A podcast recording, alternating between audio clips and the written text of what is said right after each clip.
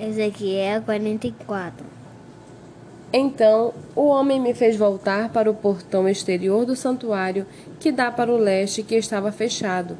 E o Senhor me disse: Este portão permanecerá fechado, não deverá ser aberto, ninguém entrará por ele, porque o Senhor, o Deus de Israel, entrou por ele. Por isso permanecerá fechado. Quanto ao príncipe, ele se assentará ali por ser príncipe, para comer o pão diante do Senhor. Entrará pelo vestíbulo da porta e sairá pelo mesmo caminho.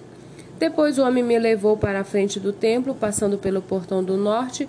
Olhei e eis que a glória do Senhor enchia a casa do Senhor. Então caí com o rosto em terra.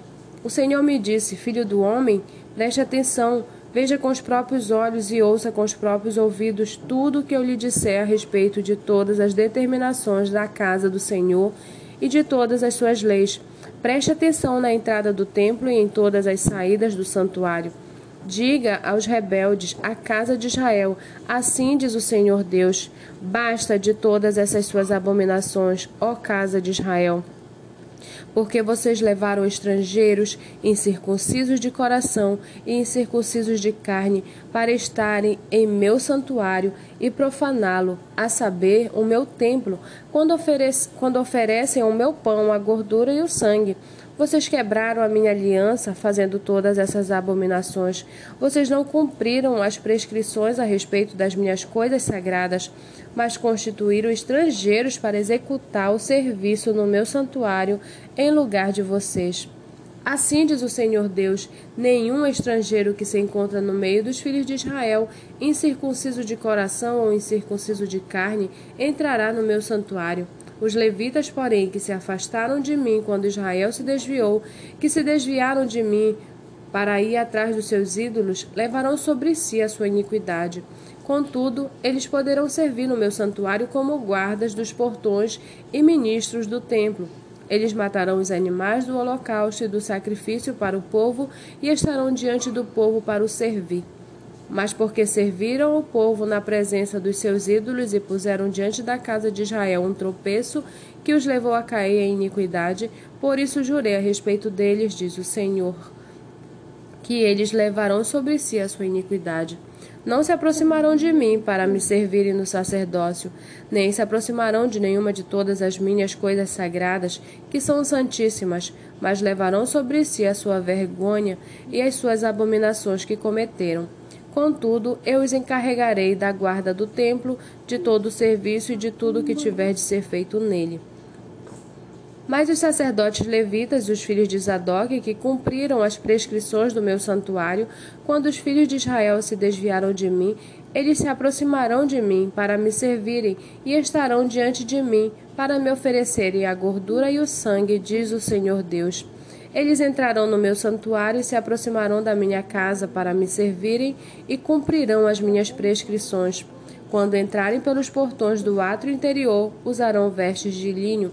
Não deverão usar nada feito de lã quando servirem nos portões do átrio interior ou dentro do templo. Deverão usar turbantes de linho na cabeça e calções de linho sobre as coxas. Não deverão usar nada que os leve a suar.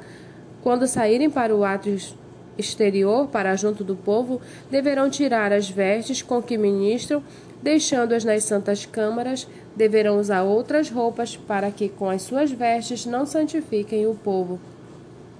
Não raparão a cabeça, nem deixarão o cabelo ficar comprido. Pelo contrário, devem cortá-lo como convém. Nem o sacerdote beberá vinho quando entrar no ato interior, o sacerdote não se casará nem com viúva nem com mulher divorciada, mas somente com uma virgem da linhagem da casa de Israel ou com a viúva de um sacerdote. Os sacerdotes ensinarão o meu povo a distinguir entre o santo e o profano e lhe darão entendimento quanto à diferença entre o impuro e o puro.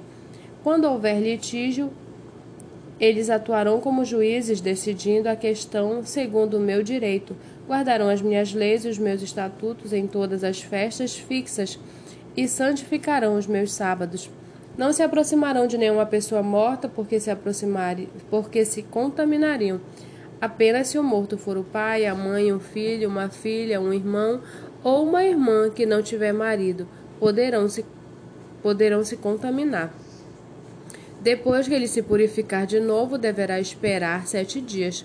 No dia em que ele entrar no lugar santo, no ato interior, para ministrar no lugar santo, apresentará sua oferta pelo pecado, diz o Senhor Deus. Os sacerdotes terão uma herança, eu sou. Os sacerdotes terão uma herança, eu sou a sua herança. Vocês não lhe darão nenhuma propriedade em Israel, eu sou a sua propriedade.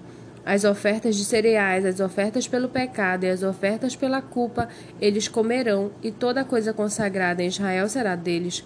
O melhor de todos os primeiros frutos de todas as espécies, e toda oferta de toda espécie serão dos sacerdotes.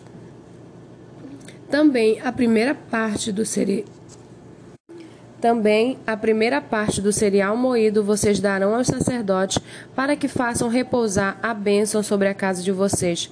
Os sacerdotes não comerão nenhum pássaro ou animal que tenha morrido por si mesmo ou que tenha sido dilacerado por outro animal.